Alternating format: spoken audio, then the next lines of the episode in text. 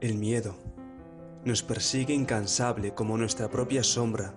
esperando que le demos la luz del conocimiento que lo liberará, pues la única forma de vencer al miedo es con la espada del saber,